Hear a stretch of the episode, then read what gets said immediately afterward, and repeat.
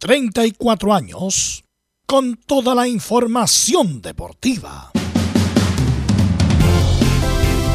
Vivimos el deporte con la pasión de los que saben. Estadio en Portales. Ya está en el aire con toda la emoción del deporte. Comentarios. Carlos Alberto Bravo. Velos Bravo. Leonardo Mora. Camilo Vicencio. René de la Rosa y Giovanni Castiglione. Reporteros. Belén Hernández. Nicolás Gatica. Felipe Holguín. Laurencio Valderrama, Juan Pedro Hidalgo, Rodrigo Jara, Rodrigo Vergara y Alfonso Zúñiga. Producción, Laurencio Valderrama y Nicolás Gatica. Edición, Leonardo Mora. Dirección, Carlos Alberto Bravo. Estadio en Portales es una presentación de Ahumada Comercial y Compañía Limitada. Expertos en termolaminados decorativos de alta presión. ¿Qué tal? Buenas tardes. ¿Cómo les va? Bienvenidas, bienvenidos todos a Estadio Portales, edición central. En este día ya 11 del 07 del 2022. La U no mejora, empata 1 a 1 y siguen las dudas. ¿Llegará Marcelo Díaz? Aparentemente la U tendrá problema por el estadio. Santa Laura que está en pésimas condiciones. Otro problema más para Universidad de Chile. Eso nos va a contar todo detalle Felipe Holguín. Colocó lo bajo la lluvia y el barro gana tranquilamente Serena y es puntero del campeonato. Bueno, ya lo decíamos por pésimo estado de la cancha, el dueño de casa, Unión Española, no puede jugar su partido correspondiente al día de hoy ante Universidad Católica. Son las cosas del fútbol chileno. Chile se prepara para enfrentar a Paraguay por la Copa América Femenino. Vamos a ir de inmediato con la ronda de saludos. Partimos con don Nicolás Gatica. ¿Cómo le va? Muy buenas tardes. Buenas tardes a toda la sintonía de Estadio en Portales. Claro, en Colo Colo revisaremos las declaraciones de Gustavo Quinteros tras el post partido bajo la lluvia donde Colo Colo es líder ahí con 33 puntos y también tendremos las primeras palabras de el chileno neozelandés Marco Rojas tras su llegada al aeropuerto. Ok, gracias Nicolás Gatica. Vamos con Felipe Olguín que nos cuenta todas las novedades de Universidad de Chile. Hola, hola, buenas tardes. Muy buenas tardes, Carlos Alberto. Gusto en saludarlo a usted y a todos los oyentes de Estadio en Portales que nos escuchan, por supuesto, a esta hora. Con un empate con sabor amargo, la Universidad de Chile se trae un punto de allá del norte y va a tratar de dar vuelta a la página esta otra ya en la semana para enfrentar a Ñublense. Estaremos hablando eh, de todos los pormenores de lo que ocurrió en ese empate y también las declaraciones de eh, técnico Diego López. Esto y mucho más en Estadio, en Portales. Perfecto, muchas gracias. Vamos con el informe de Católica Belén Hernández, muy pero muy buenas tardes. Muy buenas tardes, don Carlos Alberto, y a todos los que nos escuchan hasta ahora. Claro, como usted bien lo decía, vamos a estar revisando los detalles de la suspensión del partido de la Universidad Católica ante la Unión Española. También vamos a estar revisando lo cerca que está el nuevo refuerzo, Gary Kajelmacher, de llegar a la Universidad Católica. Así que vamos a estar revisando otros también otros detalles sobre algunos jugadores de los Cruzados. Así que esto y más en Estadio Portales. Otro central para Católica. Bien, vamos a Antofagasta. Juan Pedro Hidalgo, ¿cómo te va? Buenas tardes. A contar cómo se recibió el empate en el norte ante la Hola, hola, buenas tardes. ¿Qué tal, Carlos Alberto, todos nuestros auditores? Este empate de Deporte Antofagasta, un punto que suma, que siempre es importante considerando el monto difícil que vive la escuadra del CDA. Esperaba un poco más torrente, pero se queda conforme con lo del partido y con ese punto que rescata frente a la Universidad de Chile. Vamos a escuchar al técnico del CDA para lo que fue el partido del día de ayer. Ok, muchas gracias. Y Laurencio Valderrama nos va a contar todas las novedades del fútbol de los equipos de Colonia, la selección femenina y mucho más. Laurencio, ¿qué tal? Buenas tardes. Muy buenas tardes para usted, don Carlos Alberto, y para todos quienes nos escuchan en Estadio Portales. Nos enfocaremos en esta ocasión en el informe de las colonias, lo que dejó el triunfo de Palestino, 2 a 1 en Tojín, que dejó bastante complicado el cuadro celeste, dicho sea de paso, allá en Rancagua. También el empate de Audax por 1 a 1 ante Guachipato, también bajo la lluvia en Rancagua. Y por cierto, eh, lo que es la previa de la Roja Femenina, que tuvo tres casos de COVID positivo, ojo con eso, lamentable noticia en la Roja, eh, la Roja eh, Femenina, y tenemos también declaraciones de José Letelier en la previa del debut de este día lunes 5 de la tarde ante Paraguay en Copa América Femenina. Esto más en Estadio Portales. Tendremos un completo informe a las 20 en PM.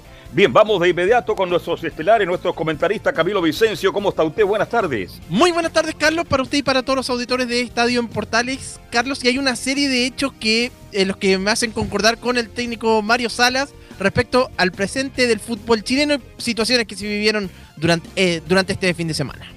Sí, pasaron muchas cosas propias al fútbol chileno. Está por ahí el profesor. Como que, por ejemplo, Camilo, nacional. disculpa, como que para darlo como titular, Camilo. Lo de las camisetas, por ejemplo, en el partido de la U con, con Antofagasta. Ya.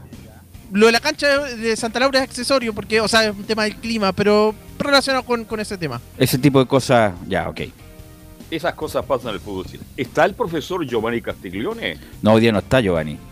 Ah, no está. Hoy día es lunes. Eh, que no, aquí, aquí en el guion me decían que podría estar el profesor no, Giovanni. no, no está. Don Eh, René tampoco está. sa- saludemos a René de la Rosa. ¿Cómo estás, René? Hola, Velus, ¿cómo estás? Un saludo a todos los oyentes de Portales y a todo el equipo. Sí, pues vamos a estar con René con, la polémica. Nicolás Gatica, por favor, fonos. Ponerse fono, Gatica. Por favor, porque se escucha el doble. Eh, bueno, saludamos, a Emilio Freisas, por supuesto, que está a cargo, como siempre, a la puesta del aire. Tenemos mucha información, mucho para analizar. Pasaron muchas cosas el fin de semana. Lee titulares, no, no titulares. Lee el resumen informativo, Nicolás Gatica. Sí, comenzamos con el resumen de la fecha 17 del campeonato de primera a final falta del suspendido duelo entre la Unión Española y la Católica. Colo Colo sigue como líder exclusivo con 33 puntos tras su goleada ante la Serena y de momento clasifica directo a la Libertadores 2023. En tanto, Ñublense es el único escolta con 30 puntos tras igualar 2 a 2 ante la Calera como visita y también está en zona de Libertadores. Por su parte, Curicó se ubica tercero y estaría clasificando por primera vez a la Libertadores tras vencer 1-0 a Cobresal el sábado. A la Copa Sudamericana de momento va la Unión con 29 puntos, Cobresal con 27, Palestino con 26 y Huachipato con 25. En zona de descenso a la vez están Coquimbo con 13 y Antofagasta con 12 unidades. En la primera vez lo más relevante fue la victoria del líder Magallanes que goleó bajo una intensa lluvia 3 a 0 a San Luis en San Bernardo. También destacan el triunfo de San Felipe 3 a 1 ante Copiapó y la igualdad sin goles entre el Vial y Recoleta en Concepción. Recordemos que se suspendió el duelo entre el local Wanderers y Temuco debido al mal estado de la cancha de la Elías Figueroa de Valparaíso. En Chino por el Mundo comenzamos en la séptima fecha de la Superliga Argentina donde Christopher Toselli jugó los 90 del empate 2 a 2 como visitante Estudiantes de La Plata. Nos vamos al clásico de Avellaneda donde Eugenio Mena fue titular todo el encuentro en el triunfo de Racing 1-0 como local ante Independiente.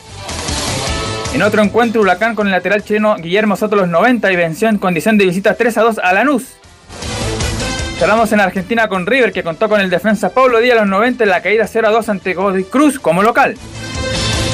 En Brasil por la decimosexta fecha del Brasileirado Atlético Minero con Eduardo Vargas 72 minutos y goló en casa 0 a 0 ante Sao Paulo. Nos vamos ahora a la segunda fecha de la apertura mexicana donde el defensa Valver Huerta anotó su segundo gol de la temporada en el triunfo 3 a 2 del Toluca sobre el Atlas como local. En noticias del tenis, el serbio Novak Djokovic ganó su título número 21 de Grand Slam al coronarse campeón por séptima vez en Wimbledon tras derrotar en 4 sets al australiano Nick Kyrgios. En cuanto a los chilenos, el Nico Yari cayó por 7-6, 4-6, 6-4 ante el español Jaime Munar en la primera ronda del Quali ATP 250 de Bastad, Suecia. En el rugby, los Cóndores de Chile cayeron 21-22 ante Estados Unidos en un temporal en Santa Laura por la ida del repechaje al Mundial de Francia 2023. En el voleibol playa, los primos Grimal se coronaron campeones del Beach Pro Tour, certamen que se desarrolló en Suiza Gasta tras derrotar en 2 sets al binomio checo de Ondrej Perusic y David Trainer. En el golf, Joaquín Niemann terminó en la posición T16 en el Abierto de Escocia, torneo válido por el Tour Europeo con un registro de un golpe sobre el par. Y cerramos con el Mundial Femenino de Hockey, donde las Diablas de Chile cayeron 5-0 ante Bélgica por la ronda de playoff y luego perdieron 3-0 ante China, por lo cual deberán disputar el puesto 13 ante Sudáfrica. Esto y más en Estadio en Portales. En Estadio en Portales revisamos las polémicas de la semana. Junto al ex juez FIFA, René de la Rosa.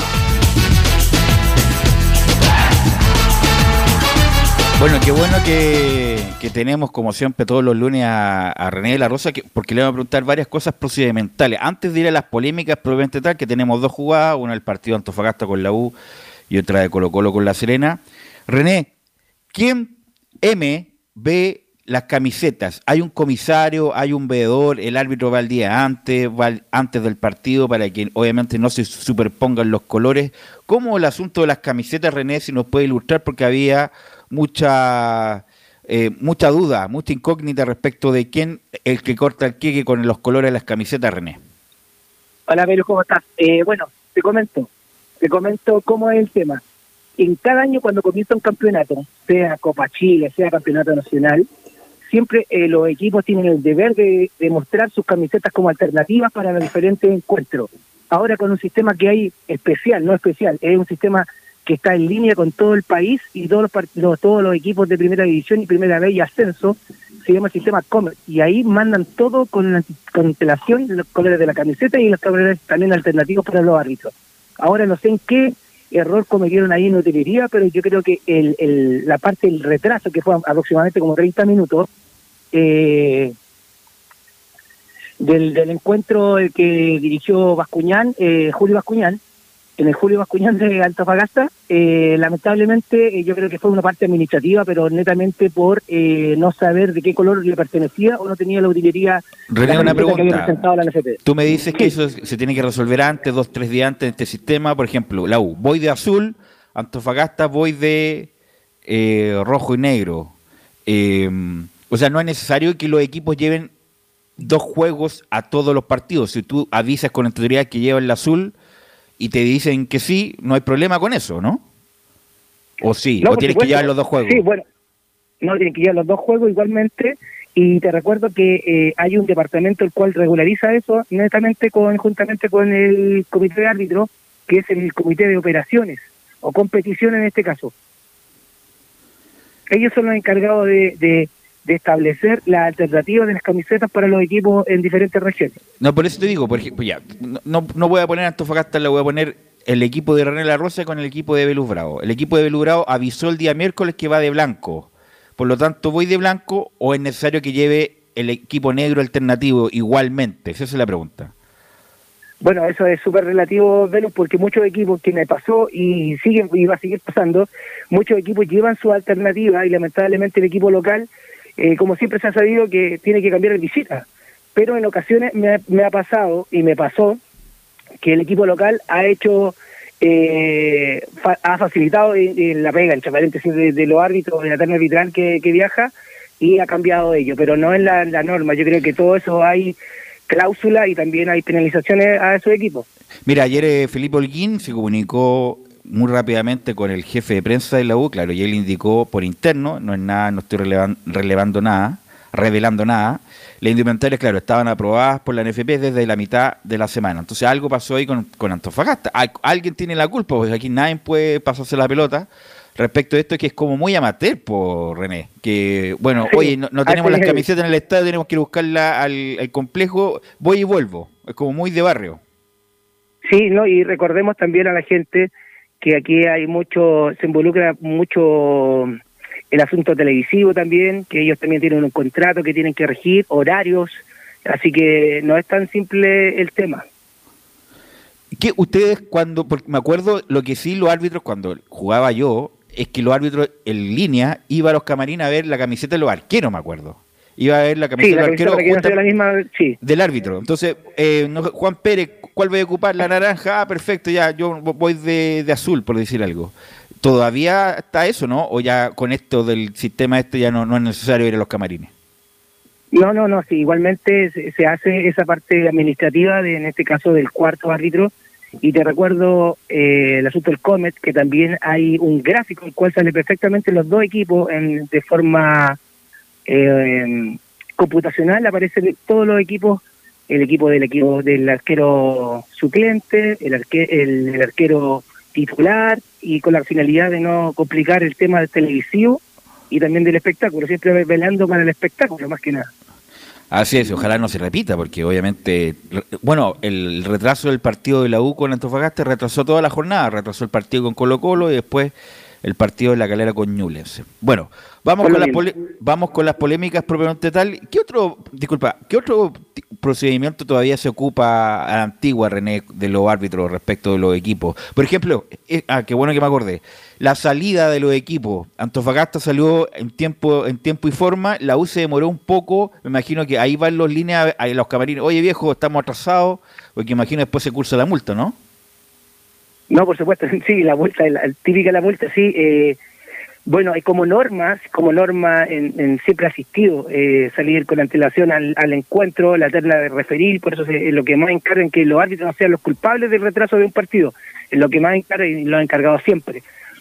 Eh, en este caso, sí, a cada asistente va a cada equipo, en este caso por el asunto climático también puede influenciar, estamos hablando no del partido específicamente de Antofagasta con la U, sino que para el sur, especialmente que ir, eh, lo que más recomendaron, incluso eh, dieron un formato para eh, ir a visitar con antelación lo, por problemas climáticos los campos de juego. Por ejemplo, me tocó a mí de asesor Wander con Temuco, el cual se suspendió faltando media hora antes del encuentro. Qué, buena, qué, bueno que me acordaste de eso, René, porque salió, bueno, transmitieron el partido de Curicó con eh, Cobresal. Cobresal en La Granja y ese partido René estaba para suspenderse, si no se podía jugar. No, era para suspenderse. Sí, eh, eh, entonces, ¿cuáles son los criterios? ¿Cuáles son los criterios para suspender, por René? Si la cuestión no corre, se distorsiona es otro juego, otro deporte, jugando así, entonces, ¿cuáles son los criterios para suspender o no un partido? O te llaman de, no sé, por de la televisión que no hay que suspender porque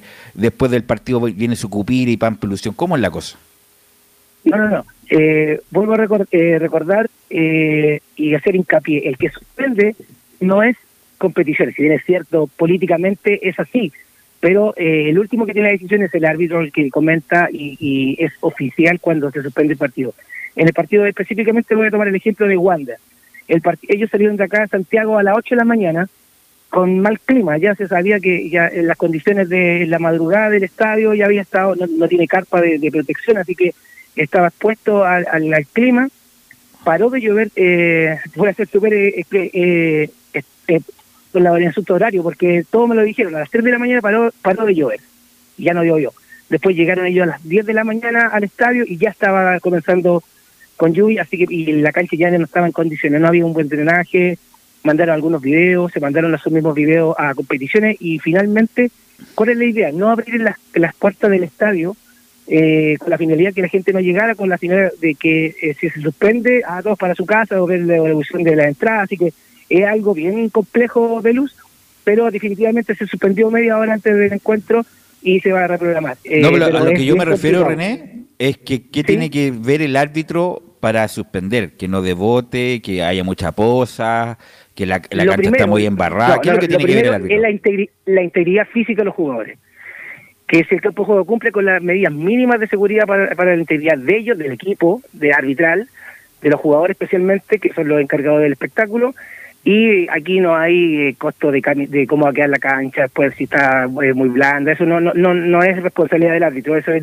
netamente de, de la parte de competiciones de la NFP, así que eh, es bien complejo, es bien complejo el tema, pero ahora salió una norma en la cual hay que ir con antelación más de una vez. Antes se iba una vez y ah, se suspende, no, ahora no, porque hay más costo en, el sistema de, de suspensión. ¿Velus? Sí. No, eh, eh, eh justamente por el partido de, de, Valparaíso le quería preguntar muy brevemente eh, a René Gusto de saludarte. Los colegas de la quinta región de, varias radios reclamaron de que el árbitro se demoró mucho en suspender, Claudio Sebasco, y la suspensión fue, fue pasadita las 12 del mediodía, media hora antes, 25 minutos antes del inicio del, del, inicio, del partido. ¿Se evaluó jugar finalmente? ¿Por qué se demora tanto, Claudio Sebasco? Eh, te comento, porque estábamos en línea, eh, como vuelvo a repetir, yo estaba en, línea con él y con Jorge Díaz, que es el encargado de la división, y con peticiones también. Pero el que estaba retrasando netamente, y algo que lo estoy, yo asumo la responsabilidad que estoy contando, era competiciones. Competiciones que quería que se jugara debido a los costos que tenía, en este caso, Temuco. Por ejemplo, si hubiese sido un equipo acá de Santiago, no hubiese sido tan fácil el viaje, los costos, así que como vuelvo a repetir, eh, por eso netamente fue eh, la demora y, y, la duda que presentaba Soco, pero se bajó desde un minuto, eh, y no por defenderlo, sino que fue así, ya teníamos decidido suspender ya. Ahora, eh, está bien, pero hay, cuando hay que suspender, hay que suspender nomás, independiente que venga de la China. El, por ejemplo, lo que pasó con el rugby, que desafortunadamente el rugby de Estados Unidos con Chile no tenían otra fecha más que la vuelta la juegan la otra semana, me parece, no estaban obligados a jugar nomás. Desafortunadamente la cancha quedó, nunca había visto el Santa Laura tan feo como, como en esta oportunidad. Entonces no tenían otra opción el rugby de, jugarlo, sí. Justamente el próximo sábado en Denver, en la vuelta, entonces era imposible suspender. Era imposible suspenderlo, tenían que jugar por 8 millones de pesos, ¿ah? Barato le cobran al rugby, a la U le cobran el doble. Bueno, es otro tema. Eh, entonces, eh, bueno, el punto es que René, el, tan, además, tú que estás yendo regularmente a los estadios, hay muy pocas canchas con buen drenaje que aguanten una bueno, esta cantidad de lluvia importante que cayó en, el sector centro de Chile, pero el Monumental, ¿cómo aguantó Laurencio? Igual hubo eh, varios sectores con mucho barro y con mucha poza. ¿ah? Mira, justamente lo comentamos eh, al aire con Kirtan Freire y, con el fenómeno Nicolás Catica, que claro, eh, el tema, hubo algunas pozas, sobre todo en el sector sur del Estadio Monumental, donde, donde, eh, estuvo en el arco Brian Cortés en el segundo tiempo, pero al, favoreció el hecho del Monumental de que, por un lado, tiene buen drenaje, pero además no solamente Colo Colo ha jugado de local en ese estadio, ni, ni siquiera el Colo Colo femenino, que por este tema eh, de, la lluvia, el último partido eh, lo tuvo que jugar en la cancha 2. Entonces, eh, por ejemplo, en Santa Laura juega Unión Española, Lau, no, no, Recoleta. Pero el drenaje, y... el drenaje si se aposa o no mucha agua. No, no, por, lo menos. por lo menos resistió bien. Para la charla que está muy grata, muy amena. Estoy muy atento escuchando a don René La Rosa. Yo soy de la época, en René, cuando sonaban los timbres. ¿De acuerdo usted en el Nacional? Los timbres. En el Monumental todavía está Don Carlos. Sí, todavía está claro, y ahí los equipos ya están listos, están listos para salir. Bueno, ese otro tema, pero la única cancha que tiene buen drenaje en Chile, Velus, el Estadio Nacional. Estadio Nacional, sí. Nada, y, Chillán, pero nada más. Sí, a nivel europeo. Eh, a nivel europeo, el resto no, no existe. Porque claro, mucho barro, muchas pozas, el de Curicó estaba para suspenderse totalmente. eso es verdad. Eh, así que desafortunadamente no tenemos, bueno, anteriormente el antiguo Temuco también tenía muy drenaje el estadio Germán Becker, el antiguo. El de ahora no sé qué le hicieron y la verdad no tiene muy buen drenaje. Bueno, René, vamos con las polémicas. Vamos con las polémicas de la fecha, justamente en Antofagasta. Eh, la U ganando 1-0, minuto 81, minuto 82. Eh, rechaza mal Neri Domínguez, tuvo una mala fortuna que me parece que a, Nicolás Orellana le, le, roza ahí en la espalda. Eh, va una pelota entre Campos y Torres. Torres llega primero al balón y lo derriba con el pecho eh, muy hábilmente Torres. ¿Qué te parece a ti, penal o no? Cuéntanos, por favor. Sí, sí, bueno, efectivamente había también estaba la polémica que caso era mano cuando rebota y no, efectivamente pega la espalda eh, se apura el balón, como se puede decir, y sí, efectivamente sacó provecho de esa situación el delantero de Antofagasta y lamentablemente el portero se juega su opción y lo llega lo derriba con el, pecho, con el pecho le toca el, pecho le pega el tobillo, sí, sí, en el tobillo, así que correctamente ahí sancionado el penal por Julio. Sí, fue muy hábil Torres porque, como lo comentábamos ayer con Alfonso, eh, Campos debió haber acompañado a Torres porque no tenía ángulo de tiro y se va y se tira con todo y se lo, bueno, se, lo lleva puesto y, y Bascuñán cobra el penal. Falta experiencia, pues Velo, el penal era totalmente inevitable. Evitable, evitable, evitable. Evitable. Bueno, eh, vamos con lo de Colo Colo, que después de una jugada por izquierda entre Lucero, Costa, em, llega a la una que queda una pelota en el aire, va Suazo, eh, cabecea y le hacen un foul que todos pensaban que era fuera del área y gracias al VAR René eh, cobran el penal. me pareció bien el procedimiento, ¿no? Una falta de que era Bueno, de hecho sí, de hecho eh, Piero lo cobra fuera. Lo cobra fuera. La cobra fuera. nadie reclama, nadie reclamó. No, nadie reclamó de todo. y bueno, esa es la, es la eh, típica del defensor que dice, no, si no tengo con la espalda, claro, pero lamentablemente se cometió la falta y a través del VAR lo ayudó a Piero y efectivamente fue dentro del área, en los límites, recordemos que si está en los límites del área, eh, pisando la línea o sobre la línea es de parte del área, así que correctamente sancionado por el VAR, en este caso penal. Es buena esa parte, esa observación que hace René, porque puede estar tocando un dedo y si lo derriban es penal, ¿cierto? Por supuesto, sí, correctamente, delimita eh, todo el tema. Ya, perfecto. ¿Alguna otra polémica, muchachos? Porque esas son las dos que tuvimos pauteadas con René. Yo tengo Eh, una. Cuéntame. Es del partido, de- pero es de la calidad con Ñublense y que el arquero sale, eh, está arbitrando Gamboa ahí. Y el arquero de Ñublense sale y la toca con la mano fuera del área, pero no le muestran tarjeta a Nicola, eh, Nicola Pérez. Sí, eh, a ver, pero fue, eh, a ver, siempre recordemos que, bueno, el portero tiene la facilidad de, eh, no es- nuevo esto, pero el único que puede tomar el balón con la mano dentro del área es el portero, tiene esa facultad, pero en este caso, como sale eh, por, como el, por el envión, por el envión, tiene la, la, la opción de, lamentablemente, de eh, la falta, pero no es necesario eh, la amonestación en este caso porque no es algo voluntario. En el mismo partido, René, la expulsión de la falta de Alarcón a Reyes. ¿Cómo la vio usted? ¿Bien expulsado? ¿Cuántos partidos cree usted que va, van a castigar a, a Alarcón? Yo creo que en realidad no, no, no, no daría un- una cantidad de fechas, don Carlos, pero eh, mínimo dos, yo creo, porque fue eh, esas faltas son en realidad son son innecesarias, lamentablemente, y estos jugadores no, no, no miden nada, no miden ni la integridad del jugador rival ni la de él, así que yo creo que como mínimo dos fechas, don Carlos. Bueno, eh, esto nos sirvió para los que eh, hemos visto fútbol desde siempre y que eh, siempre con el mismo show de los árbitros ir a la cancha, darse vuelta, eh, hacer circular la pelota para suspender. Era obvio que había que suspender en Valparaíso. Bueno, en Curicó no suspendió porque la, la pelota no corría. Pero a veces colisiona justamente con los intereses económicos, el viaje, la estadía, la alimentación y todo lo demás, y a veces no se puede suspender. Y además hay un costo, por René, como tú bien dijiste, no solamente eso, el camión de la televisión, el camión del bar, los árbitros, los viáticos de los veedores, que ahí quise que sale caro, René. No, lo, lo cierto es que los penales son los más caros. Sí, pues. Entonces, entonces, entonces por eso me imagino es que se, se piensa como mucho para suspender o no un partido. Sí, por lo mismo, por lo mismo. Bueno, ¿algo más muchachos de polémicas? ¿Alguna en particular? Bueno, Gamboa, René, Gamboa siempre va a haber- cuando arbitra un Gamboa siempre hay problema, ¿eh? Eh, así que no es, no es novedad con los Gamboa. ¿Algo más, Camilo? ¿Alguna, ¿Alguna jugada en particular? No, ninguna más. Bueno, el punto para estos minutos es hablar del estado crítico del Santa Laura, que eh, estaba mal de antes, ¿ah? estaba muy mal de antes de esta lluvia, antes de que incluso jugara la U de local, empezara a jugar la U de local, estaba decolorada y en malas condiciones. Cuando tuvimos la oportunidad de ir el primer partido, que me parece que fue con Guachipato, ya la cancha estaba mal, por 8 millones de pesos la destruyeron la cancha, estaba... ¿La viste algún momento tú, René, que eres hincha de la Unión, en tan mal estado como está ahora, en algún momento de tu, de tu historia como hincha de la Unión?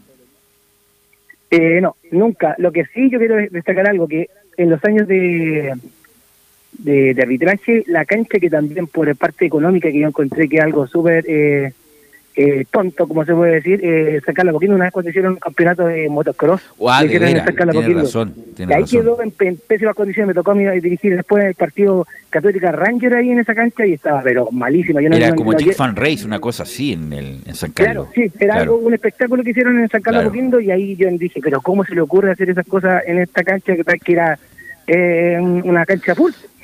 Y es una de las alguien- mejores canchas. Laurencio Valderrama, usted que todo lo sabe, si no lo inventa, el Nacional. ¿Cuándo estará el Nacional? Porque el Nacional va a recibir muchos conciertos el segundo semestre y se necesita con urgencia al Estadio Nacional.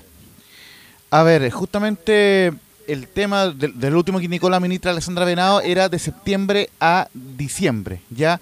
Y no ha existido ninguna información nueva al respecto. Ahora, dicho eso, dicho eso, con lo- la, la situación que está ocurriendo en Santa Laura, no es descartable que exista eh, nuevas conversaciones con el Ministerio eh, del Deporte para que pudiera ser liberado el Estadio Nacional en, en septiembre para eh, que se puedan jugar algunos partidos muy puntuales. Claro, porque porque obviamente eh, no solamente hay un tema de resembrado del Estadio Nacional de- del, del césped, sino también hay, hay un tema con las con las construcciones que están en, eh, en el borde. Alrededor, Alrededor, alrededor. por lo cual Mm. hace inviable de que vayan hinchas al estadio. Eh, así que, eh, en, en, en, en- en- en resumen, en atención a lo que pasa con Santa Laura, eh, se, se podría reevaluar esa posibilidad y lo, y lo estaremos consultando hoy por interno con la gente de Santiago ¿Y, dó- 2023. Y dónde va a jugar la U ahora entonces? Porque creo que se van a suspender. por Valparaíso. Valparaíso es, es una Lo posibilidad y- y, Valparaíso. y lo veremos con Felipe Olguín en el siguiente. Lo más probable es que, el, bueno, el Nacional al Coliseo probablemente, tal no se le ha hecho nada, ni, ni dos enchufes se han cambiado. Parece que la parte eléctrica sí se cambió, pero la parte de la pista atlética se va a cambiar en enero pero el Coliseo probablemente tal no se le ha hecho nada. Si el punto es, como bien dice Lorenzo, son los accesos. Alrededor está todo, está todo. Pero eso ya se sabía, se sabía. En algún momento se iba a entregar en marzo, después abril, mayo, ahora estamos en julio, dice septiembre. Bueno, la verdad. Y más encima cuando vuelva va a haber mucho concierto, la cancha. Ah, no, bueno, Así que va a haber bastante, mucho, mucho problema. Bueno, René, te quiero agradecer estos minutos, muy amable como siempre, nos ilustraste, nos dejaste más confundido todavía, pero te quiero agradecer igual. Muchas gracias. ya, Belu, que estés muy bien, un saludo a todo el equipo, a todos los oyentes y estamos escuchándonos que es el día miércoles. Gracias, René, muy amable. Muy amable. Vamos a ir a la pausa, muchachos, y volvemos con todos los informes Colo Colo, la U, Antofagasta, la Católica, las colonias, a la vuelta.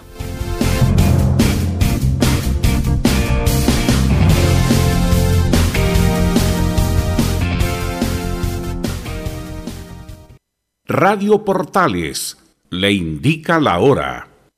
Las 2 de la tarde, un minuto. Reparación laboral. Abogados especialistas en accidentes del trabajo, despidos injustificados y autodespidos.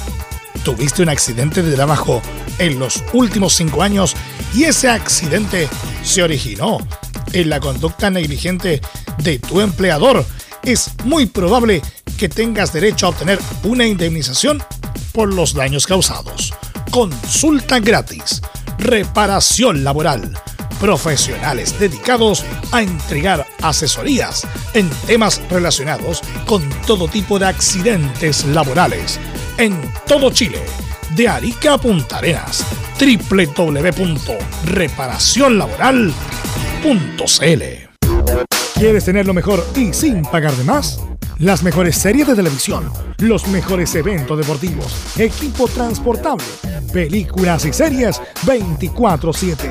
Transforma tu TV a Smart TV. Llama al 973-718989. Twitter arroba panchops. Visita www.radiosport.cl, el sitio web de la Deportiva de Chile. Programas noticias, entrevistas y reportajes, podcast, radio online y mucho más. Todo lo que pasa en todos los deportes lo encuentras en www.radiosport.cl. La Deportiva de Chile en Internet. Termolaminados de León. Tecnología alemana de última generación. Casa Matriz Avenida La Serena 776, Recoleta Bono 22 622 56 76. Termolaminados de León. Desde todo Chile. Desde todo Chile. Y para todo Chile. Y para todo Chile. Portales Digital. Está en todas partes. www.radioportales.cl Entre Marco Grande y Marco Chico, media vuelta y vuelta completa. Escuchas Estadio en Portales en su edición central. La primera de Chile, uniendo al país de norte a sur.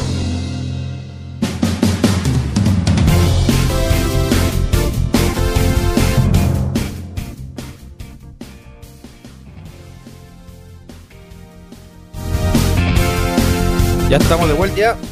Estamos de vuelta para hacer Estadio en Portal de la edición del lunes 11, 11, 11 de julio. Saludamos a nuestros amigos, por supuesto, de reparación laboral, que son abogados especialistas en accidentes del trabajo, despidos injustificados y autodespidos. Consulta gratis en todo Chile en reparacionlaboral.cl, porque reparacionlaboral.cl es tu mejor respuesta. Antes de ir con el informe de Nicolás Gatica, eh, bueno, quiero preguntarle em, a Carlos Alberto y a Camilo, eh, bueno, si vieron el partido de Colo Colo con, eh, con La Serena y qué les pareció el como que puso el freno mano Colo Colo después del 3 a 0, muchachos. Sí, este, vi mucho fútbol producto de la lluvia, intensa lluvia, una cancha que está en estado regular.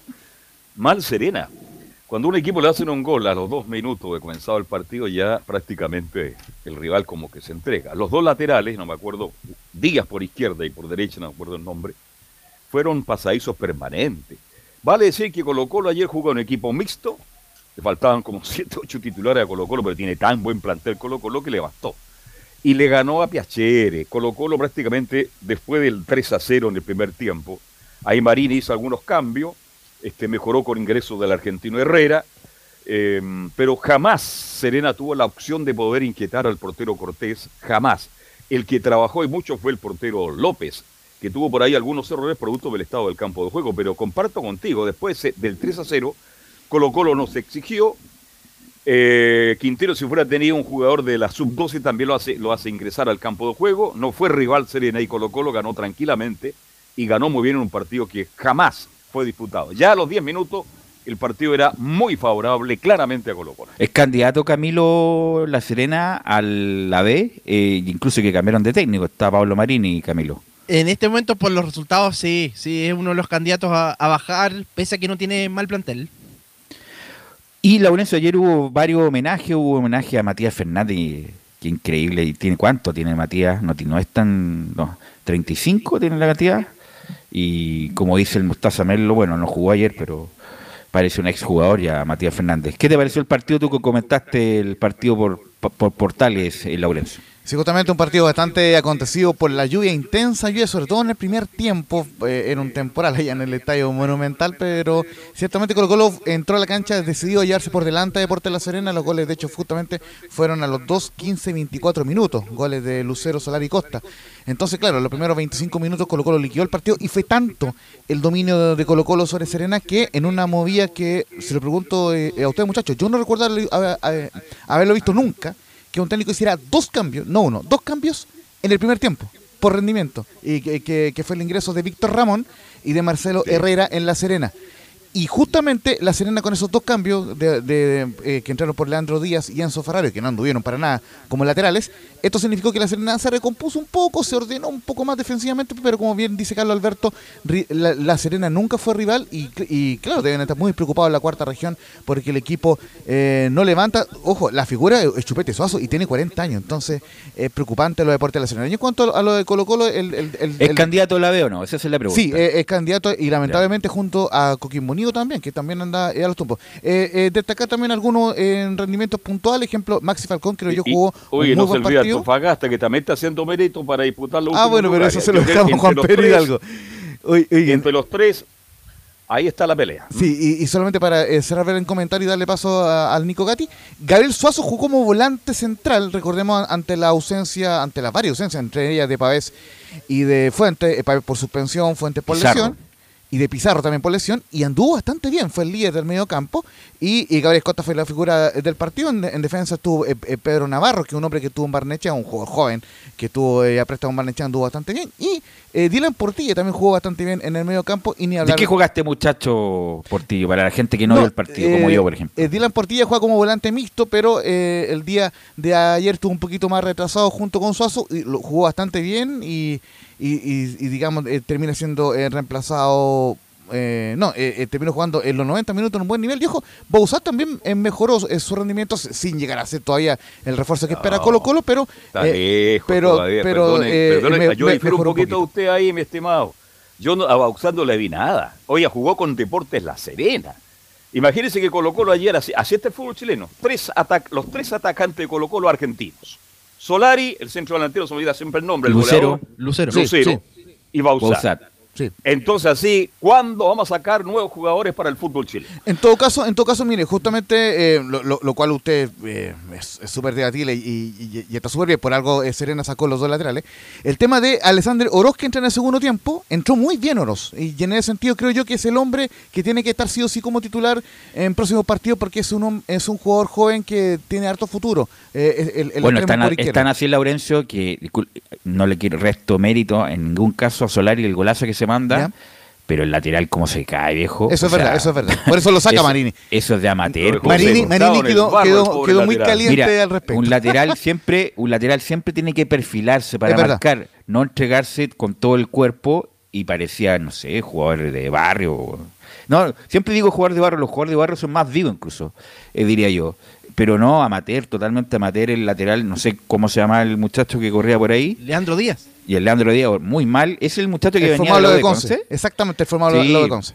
Eh, que en algunos lo agrandaron mucho, que incluso tenía que llegar a un equipo grande. No lo estoy matando, Claro. no lo estoy matando, pero como marcó, es que mal, po. Y, y por eso, No- y, y por eso, muchachos, es que Pablo Marini se calentó tanto eh, que hizo dos cambios antes de los 25 minutos. Y, y la Serena se recompuso un poco, pero fue insuficiente para hacerle frente eh, a un Colo Colo que, eh, que eh, con un equipo mixto termina eh, goleando bajo la bajo 8.000 personas y bajo una intensa lluvia allá en el Monumental. Así es, así que ganó Colo Colo, es el exclusivo puntero y sortió una jornada dura, no por el rival, ¿ah? sino por todas las bajas que tenía. Y nos trae todo el, reporte, los testimonios, Nicolás Gatica. Sí, exactamente. Vamos con, con las palabras, declaraciones tanto de Gustavo Quinteros como de Marcos Rojas, que, dicho sea de paso, hoy día pasó los exámenes médicos sin ningún problema, así que ya que, hay que esperar cuándo va a ser presentado este jugador eh, chileno neozelandés, así que ya por lo menos Colo Colo suma sus 12 contrataciones, no vamos a decir ¿Lo van a refuerzos aún, sino que estadio, contrataciones. en el estadio lo van a presentar? Claro, dentro de esta semana va a anunciar, va a anunciar ahí la, la dirigencia de Colo Colo cuándo va a ser la presentación ahí de la, misma que hacen siempre, que ha hecho Católica con, con eh, Mauricio Isla, lo mismo presencial va a ser entonces dentro de la semana Disculpa justamente la presentación de Marcos ¿tú- Rojas. ¿Tú has visto video de este muchacho, no? Para tener alguna referencia. No. No, no lo hemos No, visto. y Laurencio jugar a Marcos Valderrama, ¿tú has visto video de este muchacho que llegó? ¿Laurencio? No está. No, está- no, eh, eh, no. Por lo menos recordamos lo, lo que hizo en su momento en la Copa Confederaciones. No, Es- pero es- tú lo has visto, has visto video de él tú. Sí, sí. Y, Ya, ¿y, qué, y qué tal? Cuéntame, No, ¿qué, es lo, es, qué es- es lo que hace? es un delantero que puede jugar por todo el frente eh, de la- del ataque. No termina siendo nueve, así que eh, eh, es un tema que le preguntaremos a, a Quintero cuando él esté en la conf- o sea, cuando Rojas esté en la conferencia. Pero claro, es un jugador que, eh, tal como lo han dicho ustedes con otro refuerzo, viene más a, a, mm, no a reforzar, de, sino de a- turismo. no, no, no, no, es una incorporación Ah. más que un refuerzo. Ah. Entonces, en ese sentido, es un poco eh, preocupante lo que pasa en Colo Colo, pero por lo menos tiene esa referencia de Romina eh, Parraguirre que lo, que lo vio en su momento cuando ella estaba en el fútbol eh, Porque, australiano. porque Quintero ha pedido todos estos refuerzos todos estos meses. No creo que haya pedido este muchacho. No, está, estaba en una, en una tercera línea eh, y se lo recomendaron justamente eh, al, al Loro Morón y claro, no lo pidió Quintero, eh, por, lo, por lo Eh. menos como una prioridad. Es muy raro, muy raro ese tipo de cosas que llegan a Colo Colo como Santos, que no, no debe haber llegado nunca, llegó este muchacho que a lo mejor juega. Yo no digo que juegue, pero el, el lugar donde va, donde viene a jugar a Colo Colo, pues viejo, si no es cualquier equipo, a Colo Colo de Chile, es muy raro su, su llegada, Nicolás. Oye, Velu, con el apodo, Sí. con el apodo por lo menos le dicen el Kiwi Messi, así que me imagino que El. Kiwi Messi. El. Kiwi Messi, quizás quién le habrá puesto ese. eso apodo, le pero- preguntaba si lo iban a recién en el estadio con 10.000 personas, iba a hacer un jueguito con la pelota, la gente se va a tirar encima, con el kiwi Nicolás Gatica. Bueno, escuchemos, ya antes de ir con las declaraciones de Gustavo Quintero del partido, escuchemos justamente a Marco Rojas, que ayer llegó al aeropuerto y esto dijo su llegada a Colo Colo, Marco Rojas. Un or- orgullo para mí, para la familia, estamos todos, um, no sé, olvidé la palabra, pero excited um, y feliz de estar aquí en Chile. Como le dije, es emocionante para mí, para mi familia y todavía no hay mucho más de decir en estos momentos, pero ojalá pasa todo luego. Llevar la camiseta con orgullo um, es algo especial para mí, para la familia. Usted antes dijiste que si era una sorpresa, para nosotros es, es uh, una combinación de todo eso. Entonces, expectativas son algo que lo dejo atrás. Adelante nomás con esas emociones, a empezar a trabajar duro y veremos dónde llega eso. Ahí está, por el español gringo ahí por parte de justamente Marco Rojas, este jugador chileno neozelandés. Sí, que ya está listo ahí. Pasó los exámenes médicos sin ningún problema y hay que ver cuándo va a ser presentado en la semana y cuándo podría ver minutos. Y ahora sí, ya escuchemos a Gustavo Quintero con el análisis del partido. Justamente la primera consulta que se le hace es las bajas, cómo pudo eh, sanear todo esto. No tenía el Colo Gil, no tenía Pizarro, no tenía Opaso, Pavés, en fin. Y dice la primera Gustavo Quinteros, si bien nos faltaban siete jugadores importantes, estaba tranquilo. Yo antes de iniciar, ah, si bien nos faltaban siete jugadores importantes, antes de iniciar estaba, estaba tranquilo porque íbamos a tener una defensa sólida, porque los dos laterales que jugaron son sólidos, son marcan bien, marcan bien. Y sabía que en cualquier momento, con los cuatro de arriba, más Suazo en el medio, que siempre es un jugador generoso para el equipo, íbamos a tener muchas posibilidades. Y bueno, tuvimos enseguida, apenas empezó el partido, hicimos el gol y eso nos dio más tranquilidad y pudimos estar ordenados, no, sufrimos demasiados ataques eh, claros y pudimos convertir y cerrar en el primer tiempo ya prácticamente el partido. Claro, los 25 minutos ya como se comentó ganaba 3 a 0, hizo los cambios ahí Marini y se arregló su tiempo, pero obviamente Colo Colo puso bajo el pie del acelerador entendiendo que la lluvia, las condiciones de la cancha no estaban justamente para hacer un mayor esfuerzo, ya, había hecho la, mayor cantidad de goles. El gol número 16 en la temporada de Juan Martín Lucero, el octavo en el Campeonato Nacional, es un buen registro goleador. Los 100 partidos también de Gabriel Costa, así que habían varias cosas ahí que se dieron en el partido de ayer. Y otra consulta para Quinteros, bueno, la gente quiere saber si Pizarro y Gil ya van a poder estar disponibles para el partido siguiente ante Audax o el viene con Guachipato. Y dice lo siguiente el técnico colocolino, Pizarro y Gil van a estar bien para la semana que viene. Pizarro va a estar bien ya la semana que viene, se sentía mal, no pudo jugar. Gil va a estar bien también porque si bien tuvo una lesión muy pequeña y, la verdad que con los que no, lo que nos pasó con, con Fuentes que venía jugando con una pequeña molestia y terminó siendo un desgarro, lamentablemente. Preferimos cuidarlo a Gil para que pueda estar bien todos los partidos que vienen, ojalá. Después vuelven por las expulsiones o las suspensiones Pavés, Paso y Jason Rojas y bueno, yo creo que vamos a recuperar de todo eso que estaban afuera, recuperar cinco jugadores para el próximo partido, así que vamos a tener más variantes y vamos a estar, por supuesto, con más posibilidades de elegir. No, si Colo Colo de no pasar nada extraordinario, Colo Colo tiene que ser campeón, pues ya estamos en la, vamos a entrar a la tercera fecha, Colo Colo es puntero con 8 puntos de ventaja, a la espera de 11, pero a la espera de lo que pase con Católica Unión, así que Camilo de no pasar nada extraordinario Colo Colo, este año sí debería ser campeón. Sí, y lo está, ratificando, claro que estos eran rivales que, bueno, los que tienen que ganarle de, todas maneras. Pues, Sí, así que no, el, candidato a salir campeón ayer con varias bajas lo, ganó. Así que cuando recupere los jugadores tiene, tiene un tremendo plantel. El campeonato nacional le debería alcanzar. Si bien seguramente lo van a debatir ustedes, pero claro, está en Ñublense en el segundo lugar con 30, entonces son solamente eh, tres puntos. No, pero, pero, pero el Laurense, querido. La pelea entre con Católica, Católica y Colo Colo, si no revisen nomás la, la historia pasada. Y la Unión Española, sin ir más lejos, que, está, esta cuarta con 29 con el partido pendiente. Entonces, ahí, con todo respeto, por lo menos con, la Unión, con, la Unión Española, digo yo. Con todo respeto a Ñublense y, y Unión y todos los que vienen detrás, pero bueno, el año pasado lo mismo, estaba Colo Colo y ¿quién se le acercó?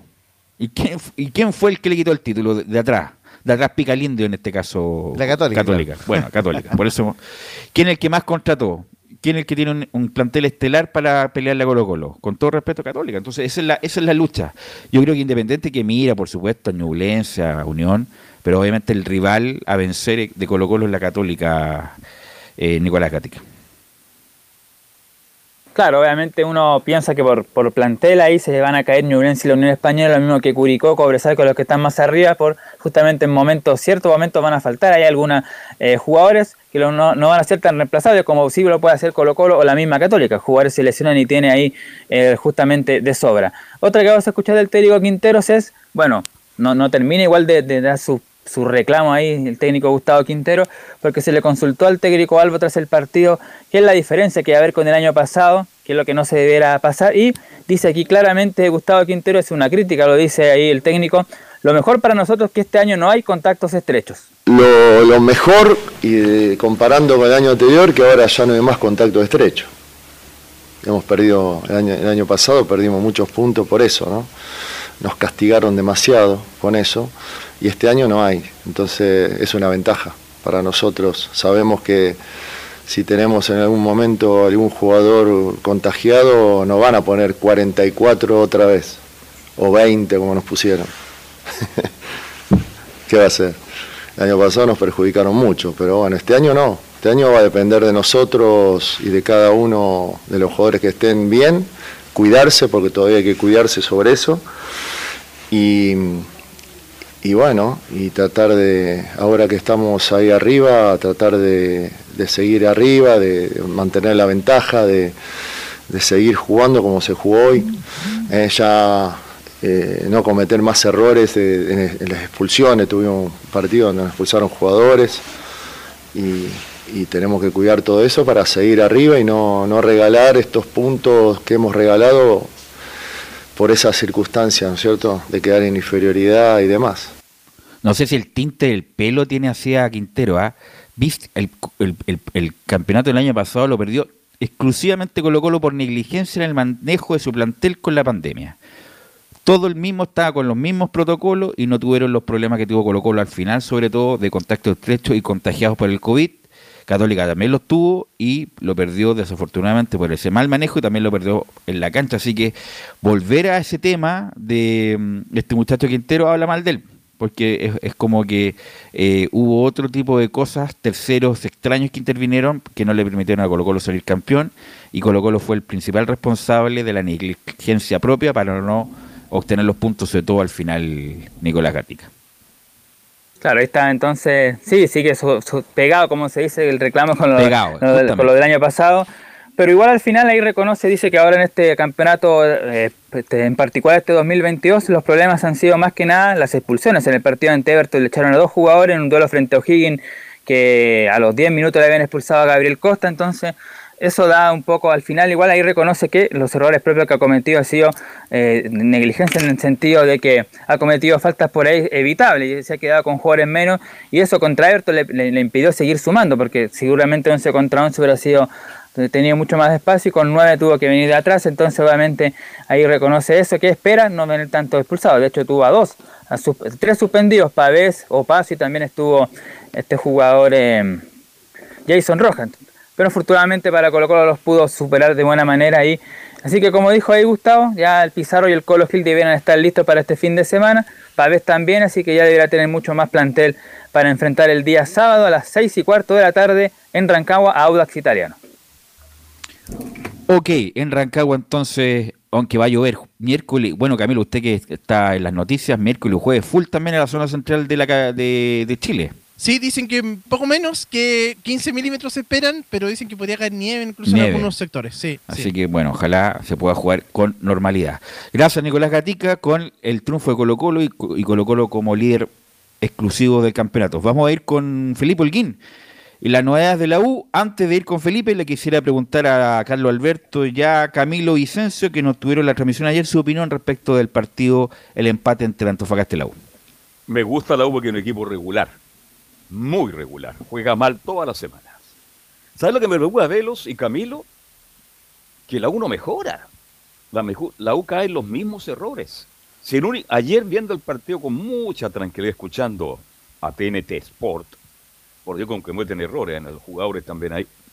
Resulta que Osorio, yo sé que lo sacaron Velo porque tenía tarjeta, pero es el único jugador distinto, diferente. Si la U, la U cuando llegó cuando se, hizo una jugada, este, tiene condiciones, ¿eh? Por eso ese, enganche, ese enganche largo que tiene, esa potencia que tiene, es un jugador que hay que cuidarlo. La única jugada de fútbol que hizo en la U el primer tiempo fue, ese, ese dribbling que saca a tres jugadores y como no tenía un receptor, centra mal, pero fue la única jugada de fútbol que hizo en la U el primer tiempo. Y el segundo tiempo, cuando salió Osorio, la U ya no tuvo ninguna chance. ¿Cómo es posible que la U a los 33 minutos del partido llegue con un remate creo que fue Paulet Morales, débil a las manos, el portero, un equipo sin idea futbolística, con ganas, sí, eso no está en discusión. La U siempre ha tenido la formación. No, pero ahora está jugando con ganas, ¿eh? con, con Escobar como, como que no había ganas. Por lo menos ahora hay ganas, que es lo mínimo. Ahora, ahora le están metiendo, están mm. corriendo, están luchando los balones, pero, pero hay que jugar bien al fútbol y la U de verdad que no le veo. Ahora el debut de Domínguez, correcto, creo que no tuvo muchos problemas, aunque por ahí fue culpable del penal. Y aquí tenemos que tocar el tema del portero. ¿A qué salió el portero? Y por último, si sale Belu, que lo aguante nomás. Que lo acompañe, Nada más. Sí. bueno, pero puede cometer un error Campo es un tipo que te da, que te da seguridad. Que, Camilo, tu, opinión respecto al partido.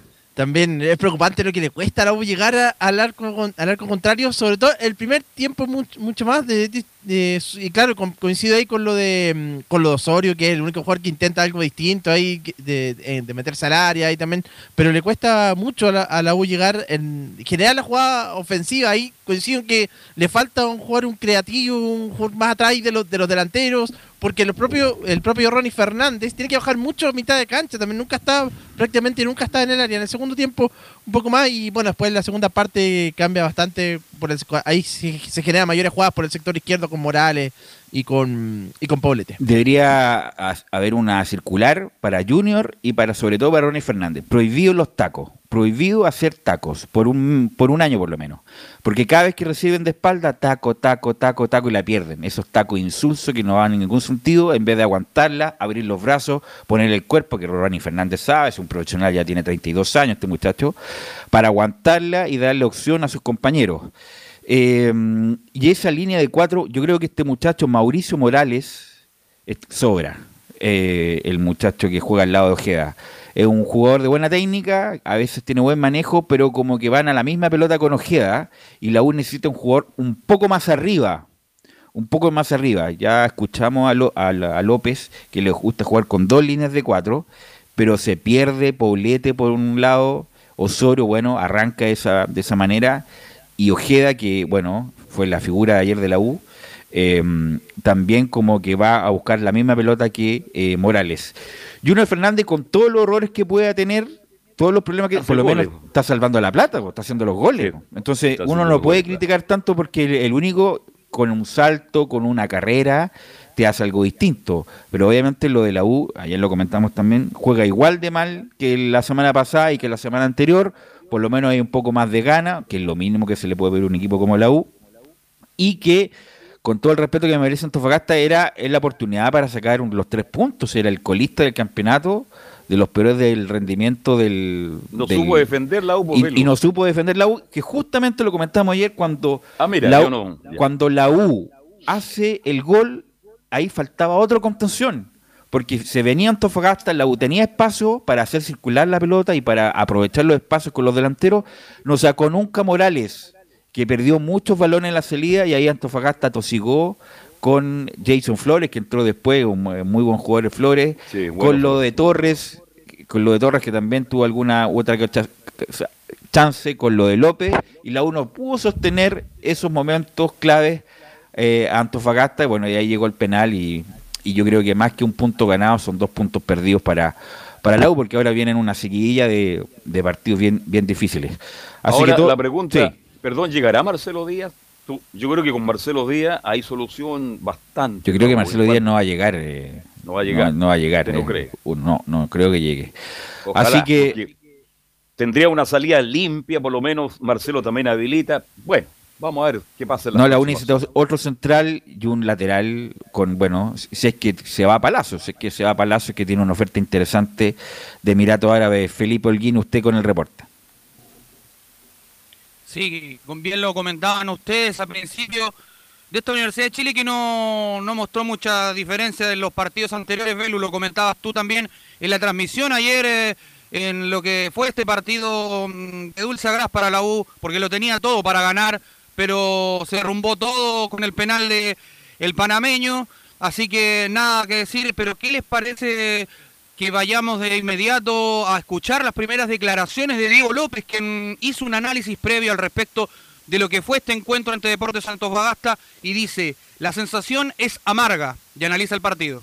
La sensación es amarga, es amarga porque era un partido controlado y bueno, tuvimos la chance de hacer el gol y creo, creemos que en el segundo tiempo sobre todo se aumentó la intensidad, el equipo se dio cuenta que podía venir a buscar el resultado y bueno, el gol se veía venir y bueno, tuvimos la, chance de hacerlo, eh, pero creo que la sensación, eh, más allá del resultado, es buena en el sentido que vimos un equipo que está, está creciendo, más sólido y, jugamos un poco mejor eh, de los partidos anteriores. Entonces tuvimos mala pelota, que también eso nos estaba faltando a la hora de de manejar el, balón. Y bueno, el fútbol a veces tiene estas cosas. Fue un, penal que por ahí ellos no estaban, o tuvieron esos, esos dos o tres minutos buenos los primeros 15 por ahí nosotros estábamos no del todo bien, pero después nos adaptamos enseguida a, lo que era la cancha del partido. También se refirió en esta conferencia de prensa ya en el norte el técnico Diego López, donde habló al respecto eh, sobre lo que fue el encuentro y también destacó a un jugador que también lo decía tu Velus, eh, Darío Osorio, y dice acá en la siguiente declaración, teniendo un jugador como Osorio tenemos que buscarlo mucho más. ¿Cómo te podría decir? El equipo tiene que jugar más porque tiene jugadores con, buen pie. Eh, en este partido lo vimos mejorar en ese sentido, pero teniendo por ejemplo un jugador como Osorio, por ahí tenemos que buscarlo mucho más. Entonces por ahí nosotros en vez de hacer tres o cuatro toques antes de llegar a Osorio, a veces tenés que saltar pase y en dos toques tenés que llegar, porque si no el equipo rival se arma. Pero son pequeños detalles que, es verdad, hacen la diferencia que nos están faltando para mí en este momento. Si tenés gente rápida por afuera, tenés que llegar lo más rápido posible. Tratar de crear el 2 contra 1, el 1 contra 1, eh, que por momentos se hizo bien y otros momentos en el primer tiempo eh, hicimos muchos pases antes de llegar a Sorio o antes de llegar a, a Poblete. La pregunta es, ¿dónde debe jugar Osorio? ¿Arriba, de delantero, como segunda punta, de volante por izquierda, de volante por derecha? ¿Dónde debe jugar Osorio? Camilo, por ti primero. Yo creo que más arriba, ahí un poco más arriba de lo que, de lo que jugó eh, en la jornada de ayer. No tan pegado al sector derecho, porque ahí creo que se, que se pierde mucho. ¿Dónde debe jugar Osorio? Segunda punta. ¿Sabes por qué? Porque fuera de ser rápido, tiene buen fútbol. Pues. Juega bien, juega bien. ¿Ah? Este ¿Ah? muchacho es bueno, bueno, este es, bueno, bueno, bueno. Entonces, con espacios de atrás, se va sacando los rivales. Es verdad, como dice Camilo, ayer a lo mejor se cargó mucho a la derecha. Pero es un jugador que puede jugar los dos puestos, pero a mí me gustaría verlo de media punta, de media punta, porque puede aportar las dos cosas que la U en este instante no tiene. Felipe. Sí, y también eh, comentó un, trascendido ahí de, lo que dijo en esta conferencia de prensa Velus, eh, con lo que el equipo va creciendo. Mencionó también que, que tenía otros matices eh, y que mostró cosas diferentes. Pasemos a escuchar la siguiente declaración donde dice, está creciendo el equipo. El equipo está, está mejor, hoy se, se vieron eh, muchas más cosas de los partidos anteriores, se jugó, se jugó por momentos bien. No hay que quedarse acá, sino hay que seguir mejorando. Creemos que los jugadores se están adaptando a lo que le estamos pidiendo, sea cuando tenemos que defender que cuando tenemos que atacar. Entonces eh, creemos que, está, está creciendo el equipo, que eso es lo, importante. Eh, vamos recién en el segundo partido más allá que tenemos dos partidos de Copa también arriba, pero creo que de los partidos que, hemos jugado este fue, no el resultado, sino en el crecimiento del equipo fue uno de los mejores. Y obviamente que para mí, para mi gusto y viendo a los jugadores entrenar, el equipo creció en el segundo tiempo, así que eso te da una pauta de que el equipo físicamente está, está bien, está fuerte. Y bueno, en el segundo tiempo lo vimos que, que creyó mucho más, creció en intensidad, y bueno, este es el camino que, tenemos que seguir. No sé qué partido dio López, pero lo que sí podría decir que después del empate la U tuvo como vergüenza deportiva y lo fue a buscar. Eso es verdad. Tuvo alguna de Junior, alguna de este Toledole ahí cerca del área, que pudo haber sido gol. Tuvo el resto físico para ir a buscarlo, pero futbolísticamente la verdad es muy pobre, la verdad, y no veo ninguna mejoría en atención a lo anterior. Solamente, como ya hemos dicho, que hay una mejoría anímica. Por lo menos el equipo no se cae anímicamente, lo va a buscar, pelea con lo que tiene, pero futbolísticamente hablando es muy pobre lo, ofrecido por la U hasta el momento, Felipe. Sí, de hecho tuvo otra llegada que es la de Ojeda, que se la pierde solo frente al arco. Que esas fueron la, pues ese fue el primer tiempo. Sí, en el primer tiempo más que nada. No, sí, la mejor ocasión del segundo tiempo fue un rebate de Morales. Tapadón de Sánchez. Sánchez evitó el gol de la U y lo Ojeda estaba muy exigido, fue, fue en el primer tiempo lo que muy sí, no, no tenía cómo pegarle, cómo darle dirección. También, eh, Belu, lo que les quería comentar al respecto de ese un comunicado que sacó la Universidad de Chile con lo que ustedes también lo decían en titulares eh, sobre el mal estado que está el Estadio Santa Laura. Y bueno, este es lo que dice el comunicado que sacó la Universidad de Chile que se los voy a pasar a leer eh, ahora, eh, dice, la cancha del reducto de Independencia será sometida a trabajos de reparación, lo que implica que nuestro club ya realiza gestiones para asegurar un, un nuevo estadio para nuestro próximo partido de local, dice acá. El Club Universidad de Chile informa a sus hinchas y a la opinión pública que debido a estos trabajos de reparación en su cancha, el Estadio Santa Laura Universidad SEC no estará disponible para nuestros partidos de local por un tiempo indefinido. Según nos comunicó hoy la dirigencia de Unión Española, el campo de juego del reducto de Independencia queda inutilizable tras los eventos deportivos desarrollados el fin de semana y el sistema frontal que se presentó durante los últimos días en la zona central del país. Lamentablemente con los incidentes que pasó en Rancagua, que todavía hay disenso respecto de quién fueron los verdaderos responsables de lo que pasó con, con, el mausoleo de los hinchas de O'Higgins. Después de eso, viendo todas las opciones que tenía la U, el mejor lugar era Rancagua, porque Valparaíso, buena cancha, pero un viento, el de Viña no lo han querido prestar, y no sé dónde va a jugar la U, hay que jugar en el Valparaíso nomás, pero no es eh, no es el mejor escenario, diría yo. Y, pero como la U no tiene dónde agarrarse, va a tener que jugar donde, donde pueda. Y eso me imagino yo, Felipe, lo más cercano sería Valparaíso, ¿no? Sí, de hecho, el, con más seguridad es el reducto del Elías Figueroa Brander de Valparaíso. Ya después, mucho más lejano, podría ser una opción, pero ahí habría que hacer otras gestiones, yo creo, en la parte de, no, ¿Y sabes por qué? Por los abonados que ya estaban se estaban habituando a ir al Santa Laura, a canjear su entrada y todo lo demás. Ya Valparaíso ya es, viaje, ya es viaje, peaje, benzina, ya lo hace más difícil y por eso va a ser un costo mayor para los hinchas normales, me refiero. Eh, y jugar otra cancha en Santiago no hay, no hay otra cancha en Santiago para que la U disponga, así que va a ser otro problema más para la administración de la U. Sí, de hecho la otra opción, como le, iba a comentar, era podría ser Collado, pero ya no, sería muy lejos, muy complicado. Muy lejos, así que bueno, me imagino que mañana o pasado la U ya debería determinar dónde va a jugar con este dificilísimo rival que es Ñublense. Uno de, los eh, uno de los equipos más metedores del fútbol chileno.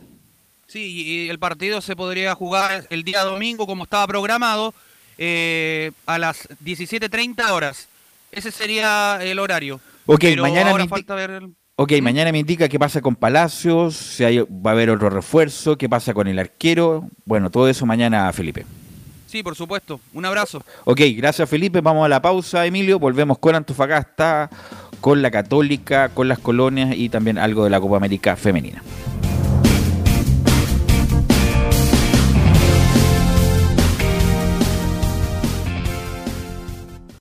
Radio Portales le indica la hora. Las 2 de la tarde, 37 minutos. Lleva al siguiente nivel tus eventos, ceremonias, conciertos y potenciando tu audiencia con DS Medios. Servicio de transmisión de TV en circuito cerrado y vía live streaming HD. Tecnología de punta y un equipo profesional nos permiten realizar transmisiones sin cortes y con la más alta calidad. Cotiza ya ingresando a www.dsmedios.cl. Visita www.radiosport.cl, el sitio web de la Deportiva de Chile. Programas noticias, entrevistas y reportajes, podcast, radio online y mucho más. Todo lo que pasa en todos los deportes lo encuentras en www.radiosport.cl. La Deportiva de Chile en Internet. Comercial IAC y Compañía Limitada. La mejor calidad mundial en laminados decorativos. Comercial IAC y Compañía Limitada es Pertec en Chile, San Ignacio 1010, Santa Rosa 1779, Avenida Mata 446 y Portugal 501. Comercial IAC y Compañía Limitada es Pertec en Chile.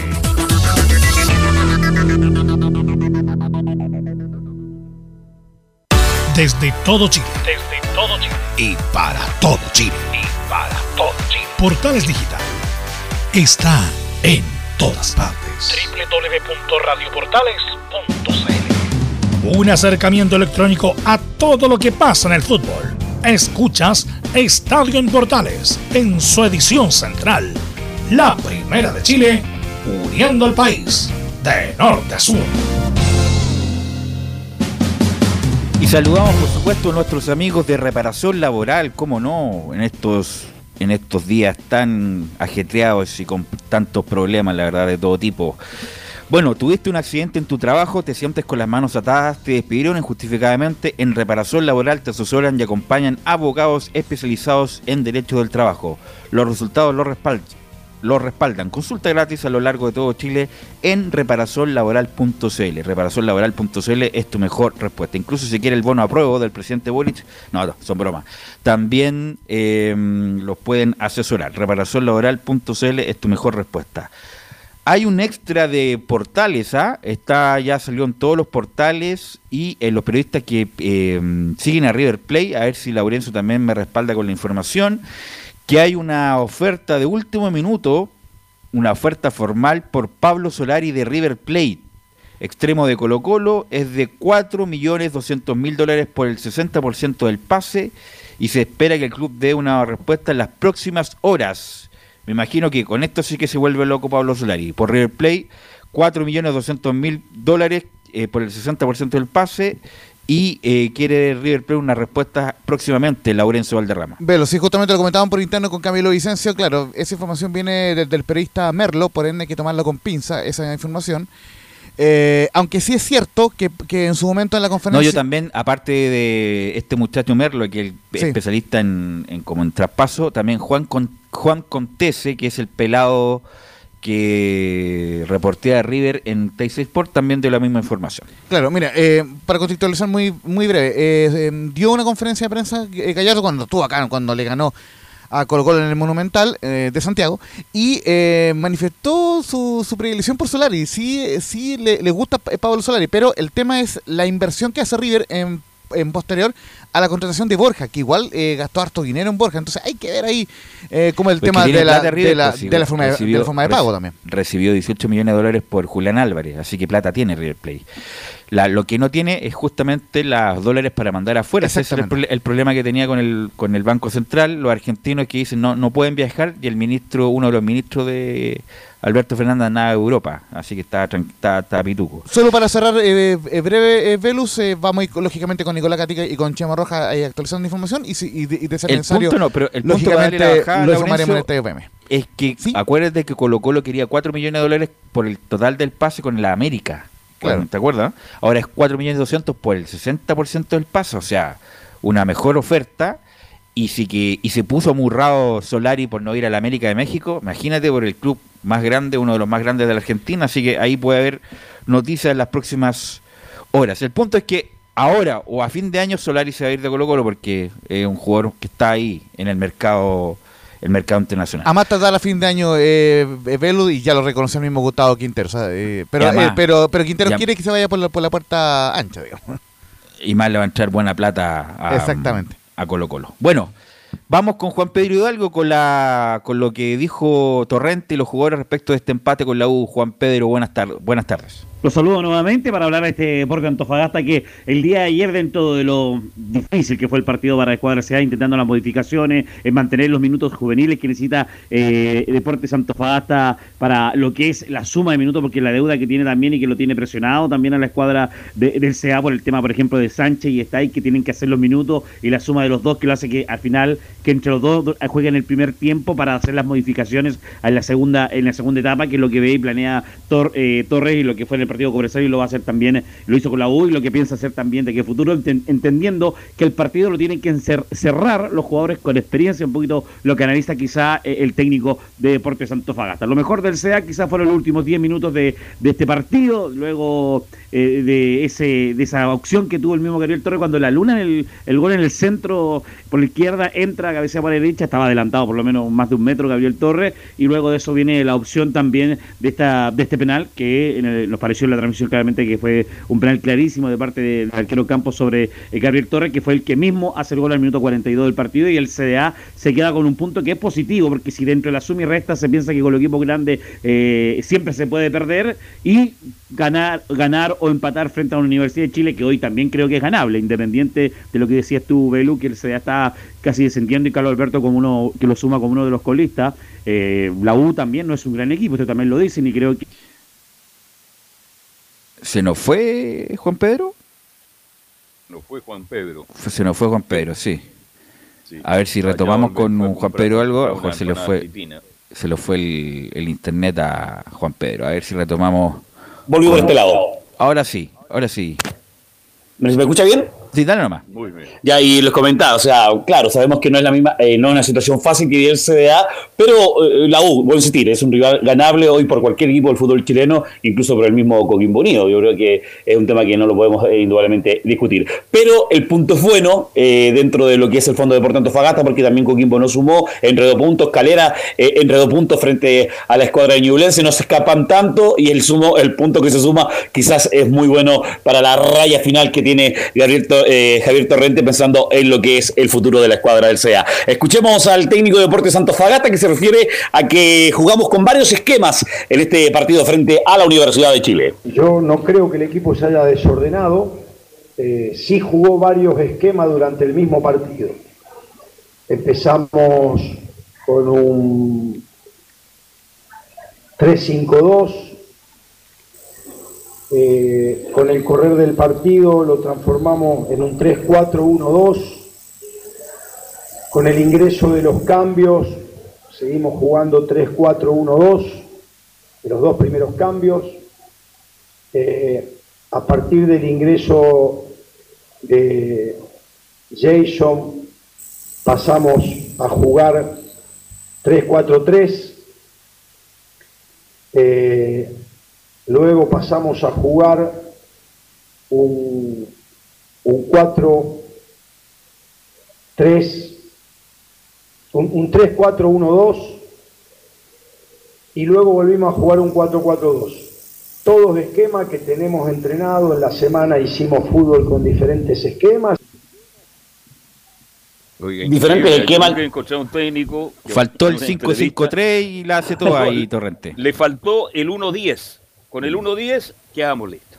Ahora, ¿qué es lo que tiene afuera mm, eh, Juan Pedro afuera para echar mano a Antofagasta para lo que viene? ¿Qué jugadores eh, tiene afuera? Bueno, uno que no había estado hace mucho rato era Jason Flores y que lo dijo eh, lo dijo Rodrigo ayer que había estado en los tiempos de Rebeco y había desaparecido. Y hoy vuelve luego de los minutos que porque estaba resentido estaba con una molestia y vuelve a hacer eh, minutos en el primer equipo y, muestra un poquito la calidad. Pero ya lleva mucho tiempo el deporte Antofagasta yo creo que él ya ha cumplido un siglo en el CA yo creo que él desea partir y, buscar otra alternativa al mismo Jason Flores. ¿Roble afuera también? sí te iba, eh, a decir eso Gabriel, eh, perdón, eh, eh, Andrés Robles se va a incorporar porque estuvo con molestias por lo menos como un, mes aproximadamente y es la alternativa también a volver. Que es, y como te dije también, uno que se resintió y se cerró la puerta definitivamente fue el que llegó, Peñailillo, que venía como refuerzo y al final termina, va a estar casi un mes fuera. Son los, puntos a destacar porque ya tiene la otra opción de, lo vuelvo a insistir, el tema de la, de la presión de ser juvenil, de hacer los minutos juveniles, porque eso lo obliga al CDA y lo dice Rebeca y lo planteado que está intentando buscar este que juegue los primeros tiempo los dos juveniles para hacer los 90 minutos y hacer los cambios independiente de cómo está el resultado para la segunda etapa. A pesar que ayer le quizás está y lo puso un poco más de minuto y podría haber hecho el cambio un poco antes, porque ahí cuando sale el gol también de la escuadra de, Universidad de Chile. Harto trabajo tiene que hacer el técnico de Deporte Antofagasta, por eso también habla que hay que ser sólido, hay que ser peligroso, hay que, hay que gestar energías, dice el técnico de Deporte Antofagasta en el segundo audio. Nosotros tenemos que ser sólidos y peligroso, que nos lleguen poco y, producir más que al rival. Y en ese encontrar el equipo ahí estamos transitando, ¿no? Profesor, eh, ¿qué le falta a Deportes Santofagasta o qué le falta para poder dejar los tres puntos en casa? Yo creo que nada, suerte. Y la suerte a veces te acompaña y a veces no. Y tiene mucho que ver con, con toda esa gente que hoy nos vino a apoyar, con, con las energías que se van gestando, con los jugadores que en ningún momento bajaron la cabeza a pesar del gol de la U.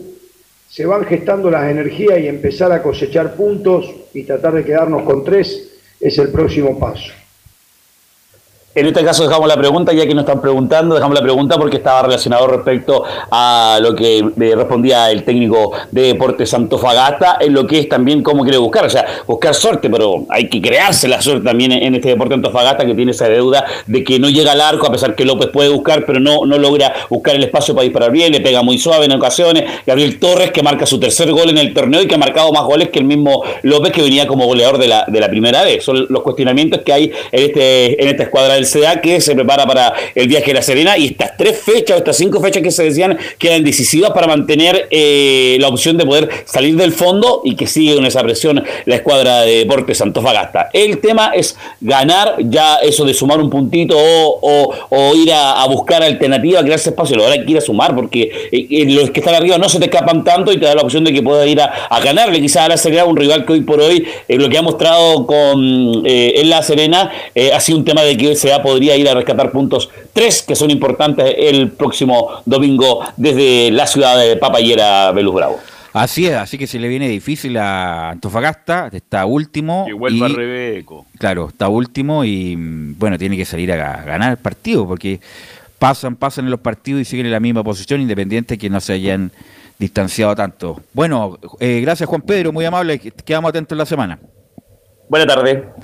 Vamos con Belén. Belén, ¿y qué respecto a las, me imagino yo, la, lo que pasó en la Católica con esta suspensión, Belén Hernández?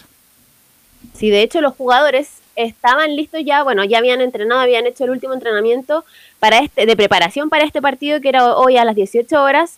Estaban listos para concentrar incluso y en, el, bueno, la NFP en el, en el Twitter de Campeonato Chileno entrega este este, este Twitter, porque no fue un, bueno, un comunicado eh, expresado ahí en, en, los, en el Twitter, menciona la gerencia de ligas y comisión arbitral visitaron este domingo el Estadio Santa Laura Universidad SEC. Se comprobó en terreno las malas condiciones del campo de juego, de juego perdón, impidiendo la normal realización del duelo entre Universidad Católica y Unión Española programado para este lunes 11 de julio. Al no estar las garantías deportivas y de seguridad para los jugadores de ambos planteles, la gerencia de ligas de la NFP ha decidido reprogramar dicho encuentro y a la brevedad se entregará la información de su nuevo horario y lugar. Todavía no se sabe cuándo y dónde se va a jugar, teniendo en cuenta también que el Estadio Santa Laura va a ser reparado y no va a estar disponible, así que van a tener que buscar un nuevo escenario para disputar ese, ese partido. Todavía no, eh, incluso Em, puede ser, bueno, en regiones me imagino, porque todavía, bueno, esa, esa información la va a entregar Laurencio más adelante, a ver si una española em, eh, comunica que, en qué escenario se va a disputar ese duelo y cuándo también, porque todavía tampoco hay fecha, así que probablemente sea a fines de, de este... Em, de este, de este campeonato todavía ahí hay que ver dónde, entre medio de qué partido se puede, se puede meter.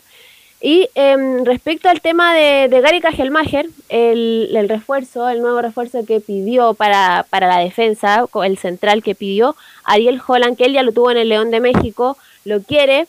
Y esta semana tendría que llegar a Chile a hacerse los exámenes porque ya hay un acuerdo, hay negociaciones avanzadas con este jugador, pero por el tema del, del cupo extranjero es que todo se ha retrasado un poco, pero también hay que recordar que tienen hasta la próxima semana para inscribir jugador porque el 21 de julio se cierra el libro de pase de este mercado de invierno y ya eh, tienen que inscribirlo pronto, por eso esta semana llega Gary Kajelmacher y la próxima semana lo más probable es que sea la, presentación oficial de, de, este central uruguayo que, que ya sería el, el cuarto refuerzo, pero em, tendría la, la, oportunidad de inscribir a otro jugador teniendo en cuenta también eh, la, la, venta de Diego Valencia, que ya está en, en Salerno. Él no, no llegó con, con, el plantel de la Universidad Católica a Santiago cuando hicieron el viaje de Sao Paulo a Chile este viernes. Eh, Diego Valencia se quedó en Brasil y viajó dentro de las horas a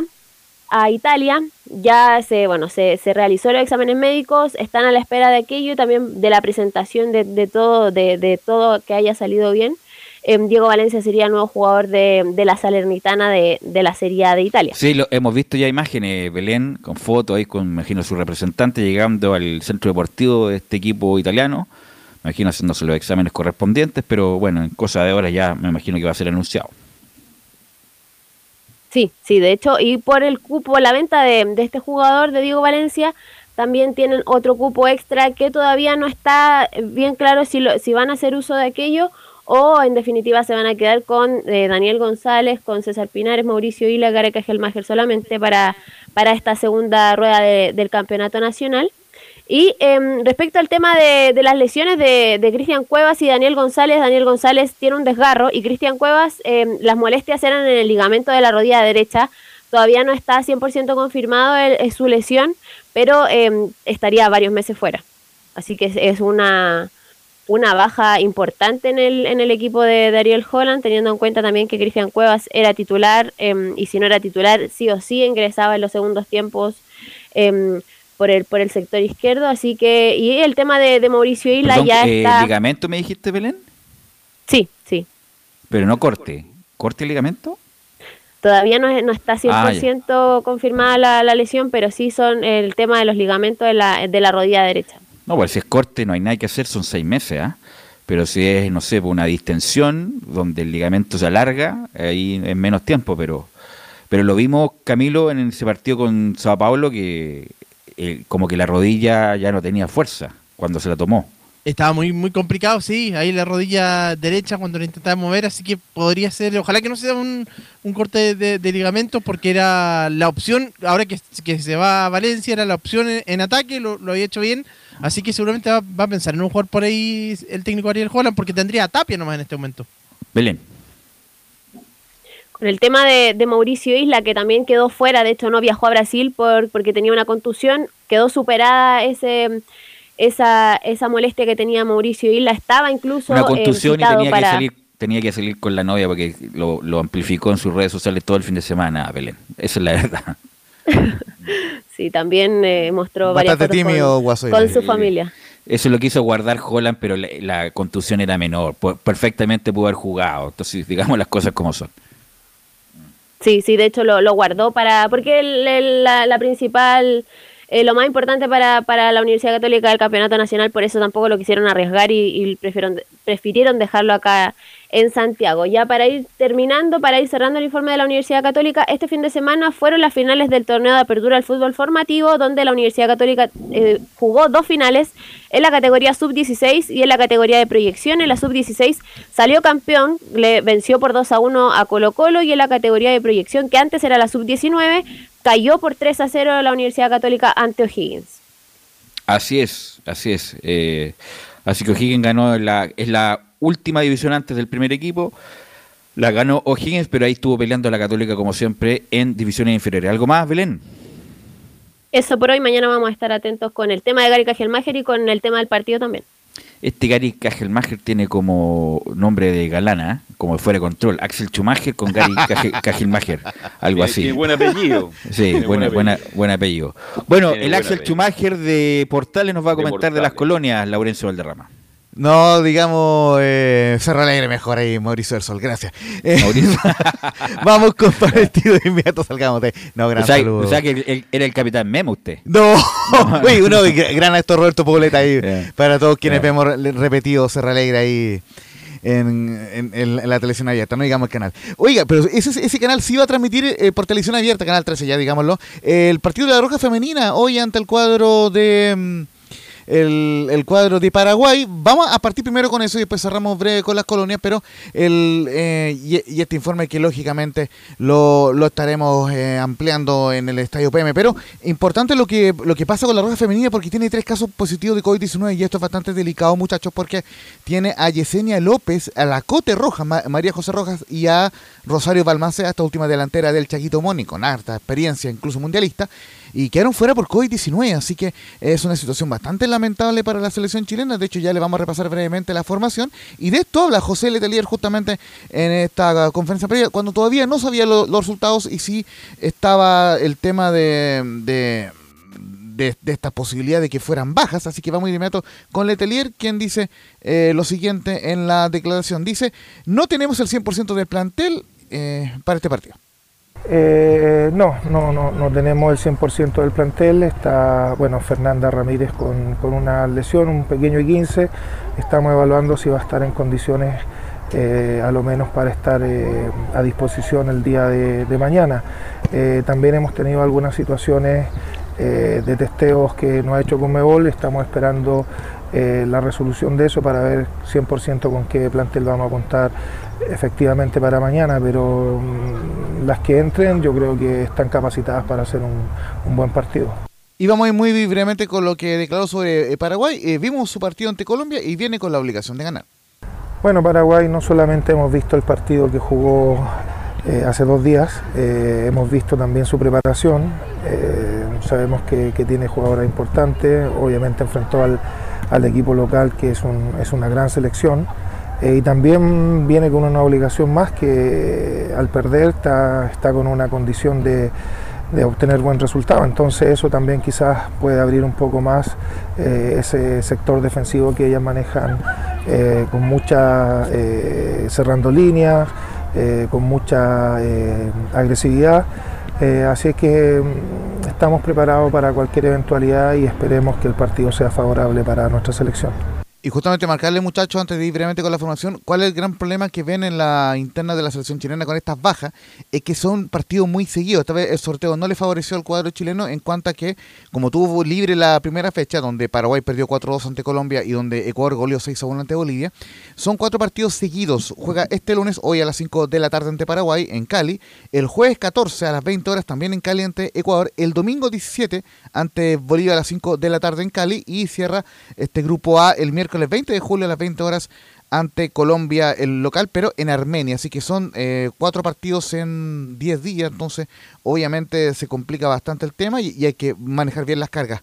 La formación de Chile, lo más probable es con Tiana por supuesto, la capitana en portería, Geraldine Leighton, Daniela Pardo, Camila Sáez y Javiera Toro en la última línea, eh, Naya del López, eh, la Pancha Lara, Francisca Lara y Karen Araya en el medio campo, Valentina Navarrete, Justin Jiménez y Yanara Aedo, aunque no se descarta que también esté Daniela Zamora en la ofensiva de la selección chilena. Eh, el partido será hoy día eh, a las 5 del, de, la, de la tarde, Canal 13. Y ojo, un, un datito eh, también eh, breve con el fin de semana, que recordemos que Brasil-Argentina, Brasil goleó 4-0 a la, a la Argentina, muy superior al cuadro brasileño, y fue terna chilena encabezada por María Belén Carvajal, ese arbitraje en, en, el, en la Copa América Femenina. Así que cerramos brevemente una, una pequeña mi- mi- mini pausa con esta Copa América Femenina.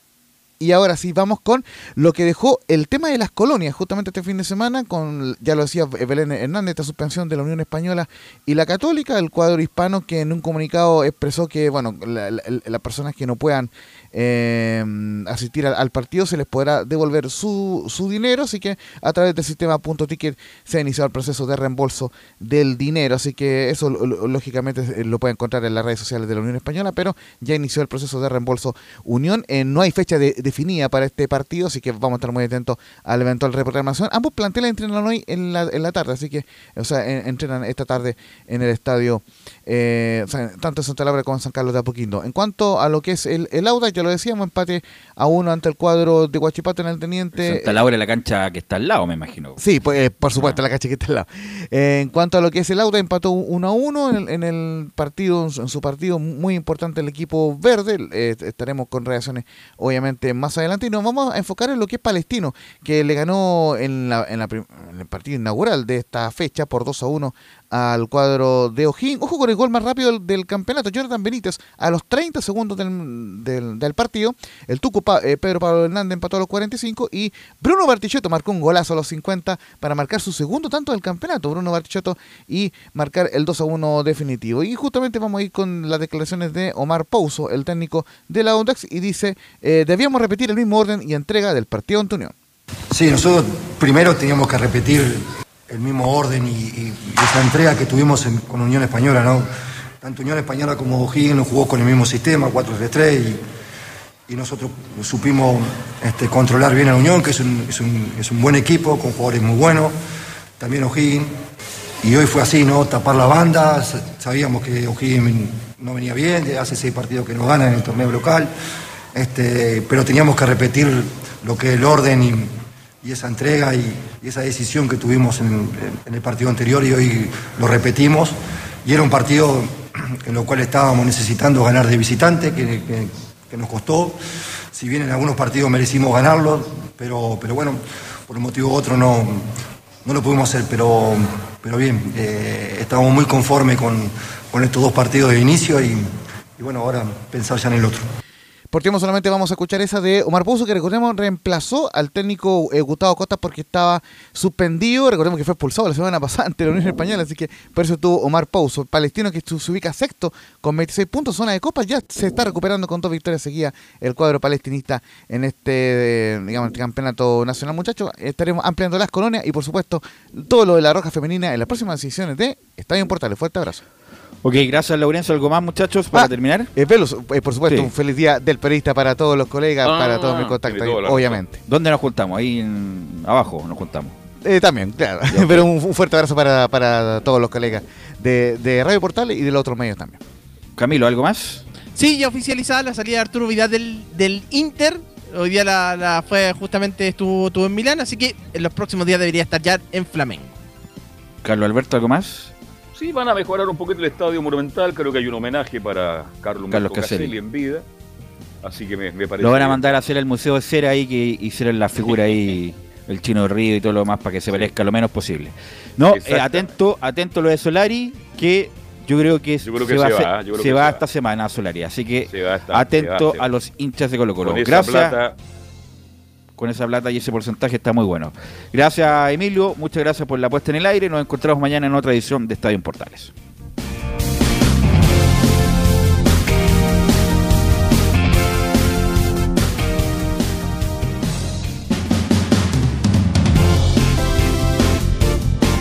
Fueron 90 minutos con toda la información deportiva. Vivimos el deporte con la pasión de los que saben. Estadio en Portales fue una presentación de Ahumada Comercial y Compañía Limitada. Expertos en termolaminados decorativos de alta presión.